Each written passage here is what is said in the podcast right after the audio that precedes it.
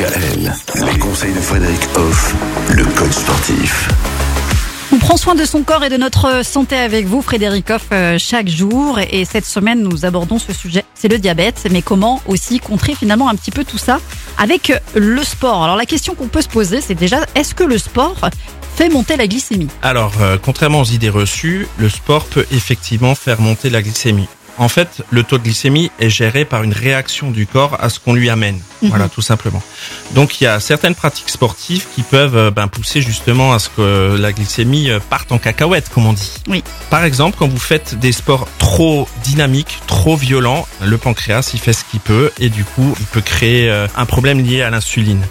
Et alors, du coup, le taux de glycémie augmente, augmente. Les personnes qui sont suivies, bien évidemment, ont plus de facilité à gérer ça puisqu'elles se connaissent et elles savent faire ce qu'il faut.